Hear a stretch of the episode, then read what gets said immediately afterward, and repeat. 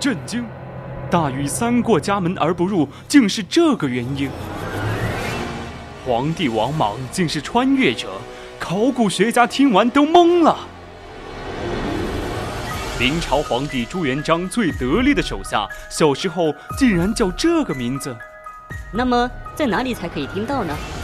先切音乐，最古老的名人资讯，最猎奇的古人八卦，古人社区，这是你没听过的全新版本。每周一晚九点，我们在百科探秘之古人社区等你。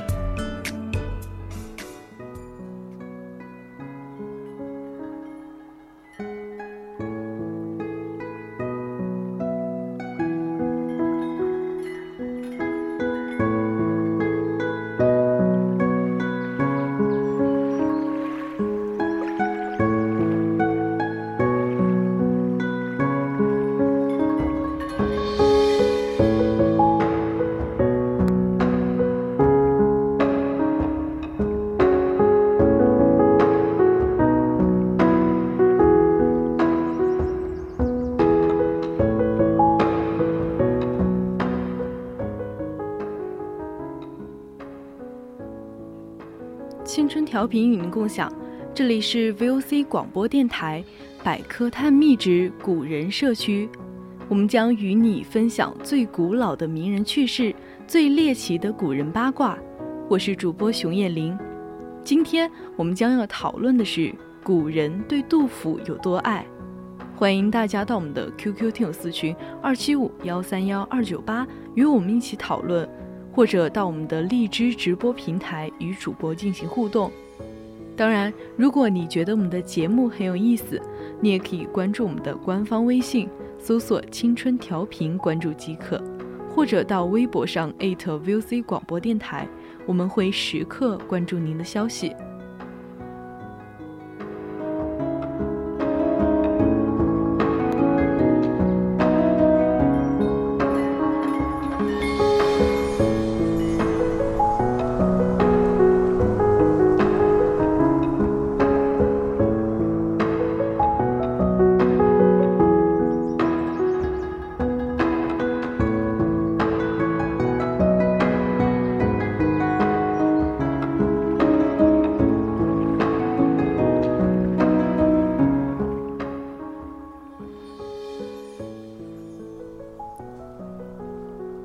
在节目的开始呢，我们首先来看一组数据。目前最新最全的《杜集序录》收自唐至清的杜诗文献七百五十三种，其中尚不包括散见于各处的论杜材料。可见南宋以来千家著杜之说，虽是夸大其词，但也不无依据。然而在杜甫生前，他不像李白、王维那样声名煊赫，甚至有些寂寞。晚年曾自叹：“百年歌自苦，未见有知音。”到了宋代，形势完全转变。陈师道说：“今人爱杜甫诗，一句之内，只窃取数字以仿象之。他们意识到，杜诗千汇万状，如古含今。”无有涯似，乃圣贤法言，非特诗人而已。尊杜学杜成为文坛主流，老杜诗当是诗中六经，学诗当以杜为体，以子美之诗为宗。文坛政界的巨子王安石也在诗中谦卑地写道：“再拜涕泪流。”在此盛名之下。一些神奇的传说流行开来，有说杜诗为天人诗的。甚闻宿梦朝上帝，见殿上直扇，有题诗云：“叶柄更秉烛，相对如梦寐。忆其天人诗，识之，即悟，以与客，乃杜甫诗也。”有说杜诗可治病的。杜少陵因见病疟者，曰：“送我诗可疗。”另送子张独楼雪模糊，手提雉还崔大夫之句，并遂愈。如果说上述两则纯属无稽之谈，那么叶梦得《避暑录》话中所记北宋中朝之事，应该可信。吾门下居后，喜论杜诗，每对客未尝不言。少圣间为吏部尚书，叶涛致远为舍人，待漏院，每从官陈疾，多为宴与睡，往往即坐以避假寐，不得交谈。唯吾至强强语论杜诗不已，人以为苦。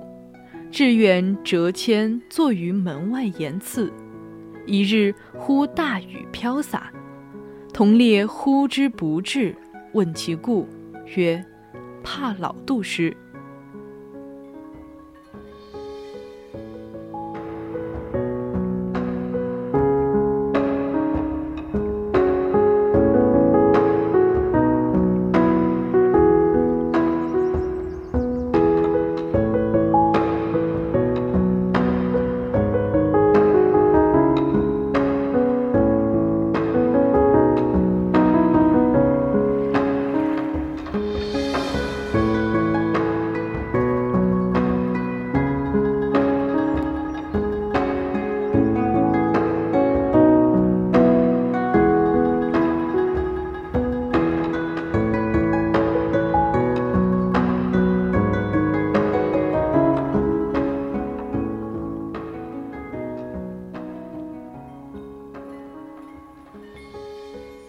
阅读、学习和谈论杜诗，前提是有文本。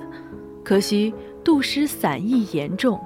据莫立峰推算，杜甫去世时已编入诗集者约三千三百三十首，今存仅一千四百五十首左右。这还当归功于宋人王朱、王琦所编《杜工部集》二十卷，首诗一千四百零五首。为后世一切妒忌之源头。自是以后，学者至于妒忌，或补焉，或增教焉，或注释焉，或批点焉，或更转而诗化焉，为年谱焉，为集注焉，为分类焉，为编韵焉，或如今之为引得焉，溯其源。无不受二王所集刻《杜工部及》之次者焉。在此文本基础上，宋人筚路蓝缕，掀起杜诗学上的第一个高潮。赵思公新定《杜工部古诗近体诗》，先后并解注释详明，考证出典游历。郭之达九家集注杜诗，保存诸多散佚文献。史料价值甚高。蔡孟炳除了撰有会签重本而文气连贯的《杜工部草堂诗间，还剖集诸家之论而成《杜工部草堂诗话》，为后世专家体诗话。黄熙、黄鹤父子的《黄氏补千家集注·杜工部诗集》，精于细年，多为后世所采。元明两代，杜诗学相对低迷，疏于考证，热衷批点，对律诗有所偏好。代表作有宋元之际刘承翁的《集千家注批点杜工部诗集》，元人张信的《杜律演义》，名人胡振亨的《杜诗通》等。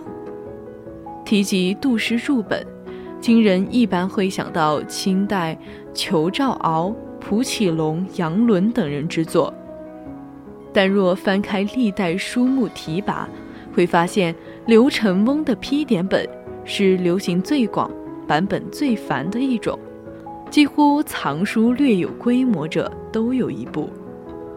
此书以不拘一格的审美批评见长，所开赏评之风，带有强烈的主观色彩，于元明两代影响颇大。